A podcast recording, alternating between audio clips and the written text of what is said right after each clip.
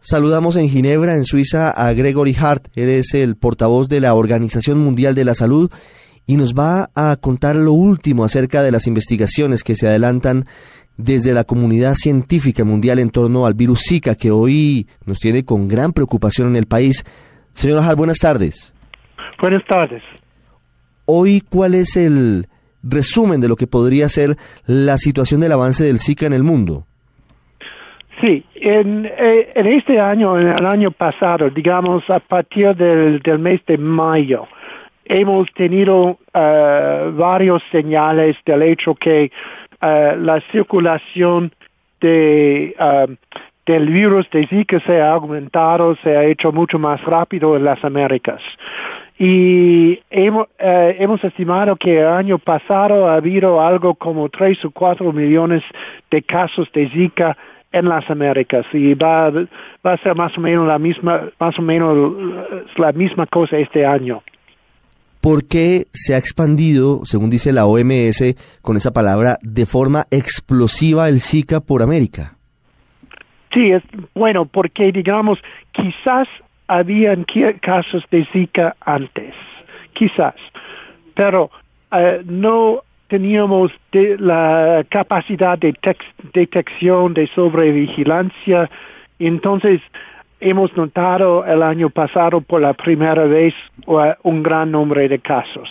También, e eso es una suposición, no sabemos si es verdad o no, con el niño. El niño del año pasado ha estado muy, muy fuerte. Entonces, con un fuerte el niño, ha habido muchos, mucho, mucho más uh, zancudos, quizás tres veces más de zancudos que normal.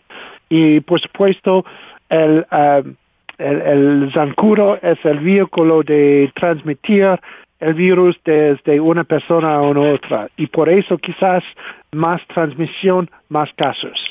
¿Por qué hoy el Zika tiene tanta expansión si fue descubierto hace más de 70 años en África? Por eso, digamos, el, Zika ya estuvo presente en otros lugares, en Asia, en las islas pacíficas, ah, y ah, el asunto es que la enfermedad en sí misma es muy humilde. Y entonces ah, se puede confundir por chikungunya, por ejemplo, y ya todo el mundo conocemos ahora chikungunya, pero también también uh, quizás porque los tres sobre cuatro casos no tienen síntomas, son muy humildes. Uh, la, los sistemas de salud no han visto casos, pero realmente el virus ya estaba presente en la, en la población. Señor Hart, usted dice que los síntomas del Zika en general son muy suaves. Usted usa la palabra humildes frente al chikungunya, por ejemplo que hace que se produzcan unos dolores en las articulaciones muy fuertes. Quien padece chikungunya prácticamente queda inmovilizado en una cama, pero hay preocupación por los posibles efectos colaterales del Zika, posible relación con eh, microcefalia en recién nacidos, posible relación con el síndrome de Guillain-Barré. ¿Qué tiene que decir la OMS hoy frente a esa situación, esa posibilidad?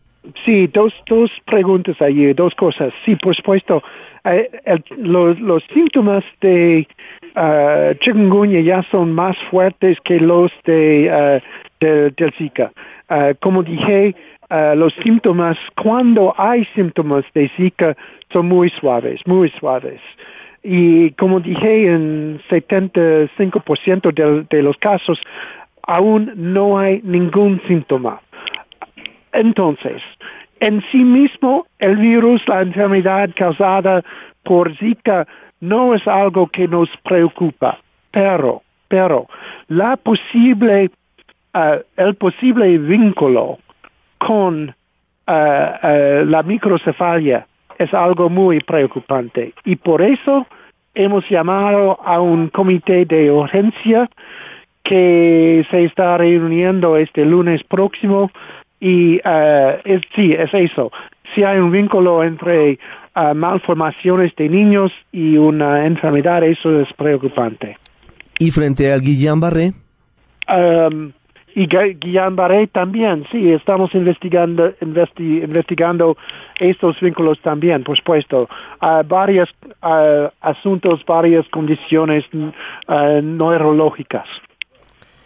Mientras se confirma o se desvirtúa, señor Hart, que el Zika tiene una relación con microcefalia y con Guillain-Barré, ¿qué deben hacer quienes viven, por ejemplo, en Colombia en ciudades y municipios a una altura inferior a los 2.200 metros, que es en donde se produce el nacimiento de el mosquito Aedes aegypti.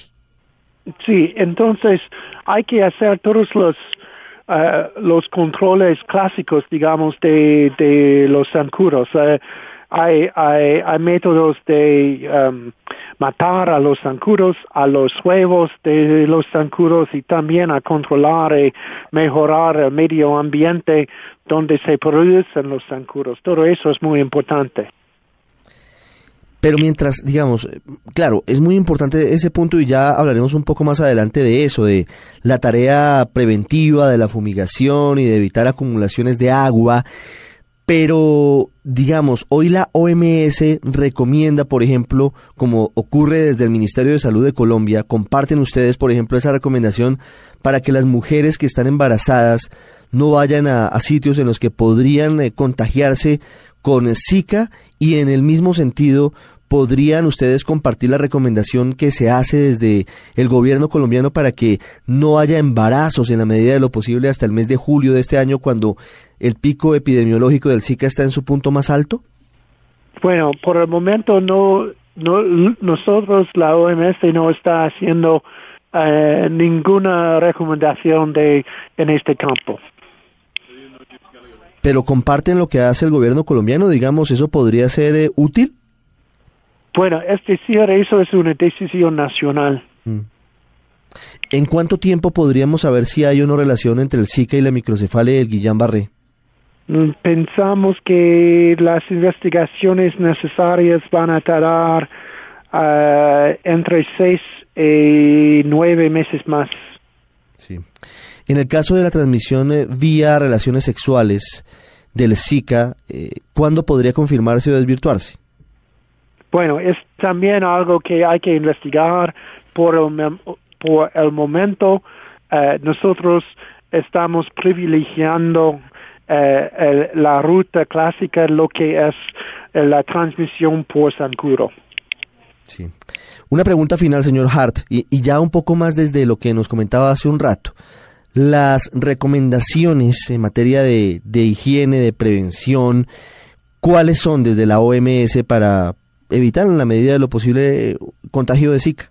Ya, entonces es, es porque digamos la transmisión es por el zancudo, no es ser humano directamente a ser humano.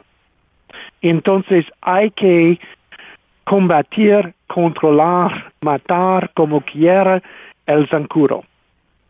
Es el control de los vectores que es importante con fumigaciones, evitando que haya agua acumulada.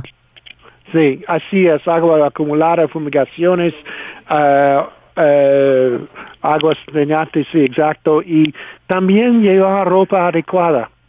Sí. Y repelente, todas esas cosas así. ¿El repelente puede ser usado por mujeres en embarazo, por ejemplo?